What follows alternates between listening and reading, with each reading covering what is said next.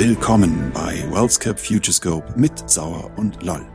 Als Branchenexperten bieten Ihnen Per Sauer und Julian Lall fortlaufend Einblicke rund um Themen im Bereich Alternatives und Immobilien, die den Markt bewegen. Nutzen Sie unsere Expertise und Erfahrung.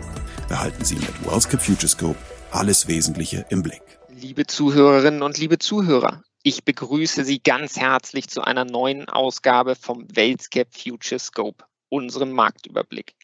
Mein Name ist Peer Sauer und an meiner Seite sind heute Matthias Barthauer, Lead Director Research von JLL, sowie unser Research-Experte Julian Lall. Gemeinsam wollen wir Ihnen in den nächsten Minuten erneut fundierte Einblicke zu aktuellen und relevanten Marktentwicklungen geben. Herr Barthauer, vielen Dank an Sie und Julian, vielen Dank an dich, dass Sie beide mit dabei sind. Bitte lassen Sie uns, Herr Barthauer, kurz daran teilhaben. Wie lässt sich die Situation am Markt zusammenfassen und wie fällt Ihr Resümee für das Jahr 2023 aus? Ja, guten Tag auch von meiner Seite.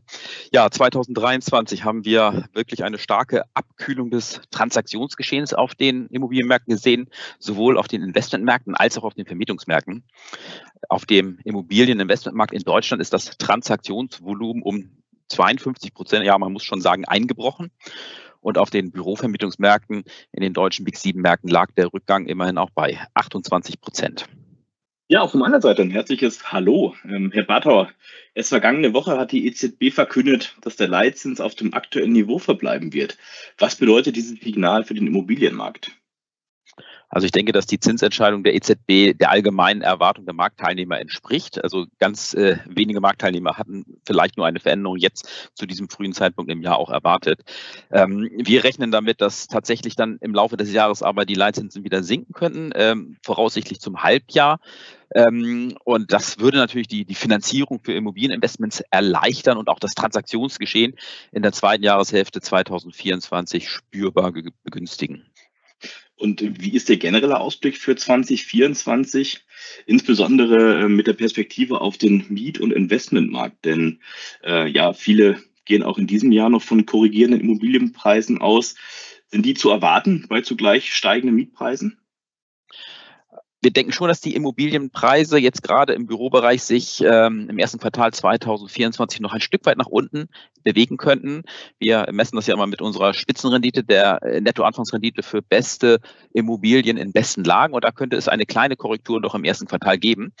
Aber im, wenn es dann eintritt, das wahrscheinliche Szenario, dass tatsächlich äh, das Zinsniveau sich wieder äh, reduziert ab der zweiten Jahreshälfte 2024, dann erwarten wir auch, dass die Immobilien, Immobilienrenditen dort wieder dann ein Stück weit auch den Weg nach unten ähm, antreten, sodass da dann, äh, das heißt im Umkehrschluss, die Preise wieder ein Stück weit nach oben gehen können. So, und bei den, ähm, bei den Bürospitzenmieten, da erwarten wir einen weiteren Anstieg, denn es ist momentan so, dass tatsächlich viele Unternehmen Flächen in einer sehr guten Qualität und in sehr guten Lagen suchen. Ähm, und auf der anderen Seite verschieben sich gerade sehr viele Neubauprojekte aufgrund der Schwierigkeiten am Projektentwicklungsmarkt, was eben genau das Angebot für diese nachfragenden Unternehmen einschränkt. Herr Barthauer, ganz lieben Dank für diese ersten Eindrücke. Wie eben angesprochen, Inflation, Leitzinsentwicklung, fehlende Transaktionen sind eben die Gründe oder die Hauptgründe für diese aktuell eingetrübte Stimmung. Was sind denn aus Ihrer Sicht jetzt wirklich die absolut größten Herausforderungen, vor denen der Immobilienmarkt aktuell steht? Die Akteure auf dem Immobilienmarkt, die müssen natürlich im aktuellen wirtschaftlichen Umfeld wirtschaften. So, das heißt, die konjunkturelle Situation ist natürlich auch entscheidend für die Unternehmen, die Flächen suchen, für ähm, Entwickler, die Flächen bauen und natürlich auch für Investoren, die Immobilien kaufen und auch managen müssen als als äh, als Eigentümer. Ähm, und da ist der Ausblick momentan nicht so rosig. Wir hatten im Jahr 2023 ein negatives äh, Wachstum in Deutschland, gesamtwirtschaftlicher Art. Die führenden Wirtschaftsforschungsinstitute gehen davon aus, dass es im Schnitt leicht positiv sein könnte im Jahr 2024. Äh, und in diesen, unter diesen Rahmenbedingungen agieren eben die, die Akteure. Und ich sehe zwei, zwei große Herausforderungen für das Jahr 2024. Aus Investorensicht ist ein großes eben die Refinanzierung von Engagement, die beispielsweise vor fünf Jahren eingegangen ähm, worden sind, wenn man ähm, unterstellt, dass so eine übliche Finanzierungsdauer fünf Jahre beträgt, dann stehen jetzt im Jahr 2024 ein sehr, sehr großes Transaktionsvolumen von damals eben zur Refinanzierung an, zu natürlich völlig veränderten Konditionen, als es vor fünf Jahren der Fall war. Und äh, das könnte dazu führen, dass eben auch die eine oder andere Refinanzierung nicht funktioniert und nicht äh, äh, durchgeführt werden kann, so dass wir daraus dann auch vielleicht ähm, ja, Marktaktivitäten ähm, erwarten können. So, und die zweite große Herausforderung ist sicherlich äh, sind die Turbulenzen am Projektentwicklungsmarkt. Wir haben aktuell, ja, wir haben viele Insolvenzen von Projektentwicklern oder von Projektentwicklungsgesellschaften und insgesamt sind deutschlandweit momentan circa 280 Immobilien jetzt über alle Assetklassen hinweg, Wohnen, Einzelhandel, Büro und andere, über 280 Immobilien von Insolvenzen betroffen.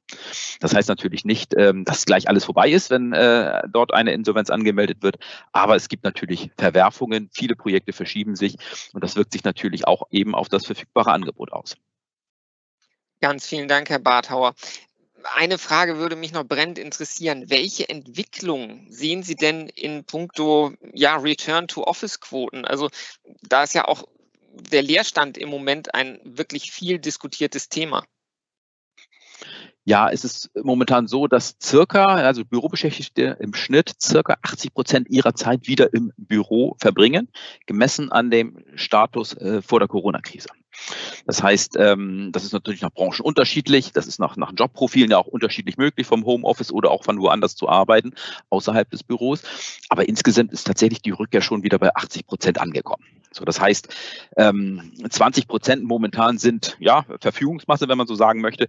Teilweise hat es bereits stattgefunden, dass Unternehmen äh, auch hier nicht mehr benötigte Flächen ähm, am Markt angeboten haben und gegebenenfalls auch zur Untermiete äh, anbieten. Und ähm, aber dieser, ja, dieser Krisenindikator kann man sagen, der ist tatsächlich auch ein Stück weit jetzt gesunken. Im vierten Quartal 2023 von circa 830.000 Quadratmeter für die Big 7 Märkte insgesamt auf jetzt nun 800.000 äh, Quadratmeter. So, das heißt, da sehen wir eine kleine Trendumkehr und der Anteil liegt auch gerade mal so bei, bei 15 Prozent der Flächen, die gesamt im Leerstand stehen. Und wenn man das sich mal anschaut, was denn der gesamte Leerstand ist, da sind wir äh, zwar jetzt vier Jahre in Folge haben wir einen Anstieg gesehen, aber insgesamt liegen wir in den großen sieben Märkten überall noch im einstelligen Prozentbereich. Das heißt, Düsseldorf und Frankfurt, die haben mit Quoten von etwas unter 10 Prozent einen relativ hohen Wert, aber es gibt auch Märkte wie Köln, oder Stuttgart, dort ist die Leerstandsquote bei unter fünf Prozent. Und da kann man tatsächlich noch, und da muss man wahrscheinlich sogar noch von Knappheit sprechen. Ja, vielen Dank für diese spannenden Einblicke. Und ähm, allgemein, welche Trends sehen Sie denn aktuell, die es unbedingt im Blick zu halten gilt und äh, möglicherweise auch zukünftig den Immobilienmarkt äh, entscheidend beeinflussen werden? Also die Zukunft der Arbeit, Future of Work und natürlich das Thema Homeoffice wird eines sein, was uns äh, jetzt auch noch äh, weiter begleiten wird im Jahr 2024 mit den entsprechenden Konsequenzen, dass etwaige Flächenanpassungen bei den Unternehmen vorgenommen werden. Aber natürlich gibt es noch andere ganz große Themen. Das Thema ESG ist nach wie vor eines, was ähm, an Relevanz behält und vielleicht sogar auch noch an, an Relevanz zunimmt. Äh, und ähm, relativ neu hinzugekommen ist das Thema künstliche Intelligenz in der Immobilienbranche. Da scheinen tatsächlich die Einsatzmöglichkeiten wirklich vielfältig zu sein, ne? von, der, von der Datenanalyse, von der Marktanalyse, ja vielleicht sogar über, über Bewertungen von Immobilien bis hin zur äh, möglicherweise auch Erstellung von Vertragsunterlagen. Und äh, hier sind wir, was das Thema angeht, sicherlich noch ganz am Anfang der Entwicklung. Lieber Herr Barthauer, lieber Julian, ich bedanke mich ganz herzlich bei Ihnen und dir für diese interessanten Einblicke und wertvollen Einschätzungen und Herr Barthauer insbesondere, dass die, Sie sich heute die Zeit nehmen konnten. Liebe Zuhörerinnen und Zuhörer, mit dem Format WellScape Future Scope wollen wir Ihnen die vielschichtigen Marktinformationen aus unterschiedlichsten Perspektiven beleuchten, so dass Sie kurz und fundiert über die wesentlichen Entwicklungen informiert sind. Wir bedanken uns bei Ihnen für Ihr Interesse und freuen uns, wenn Sie die nächsten Ausgaben ebenfalls verfolgen. Sie finden uns auf allen gängigen Plattformen und natürlich auf welscap.com. Wir sagen alles Gute, bis bald und bleiben Sie informiert.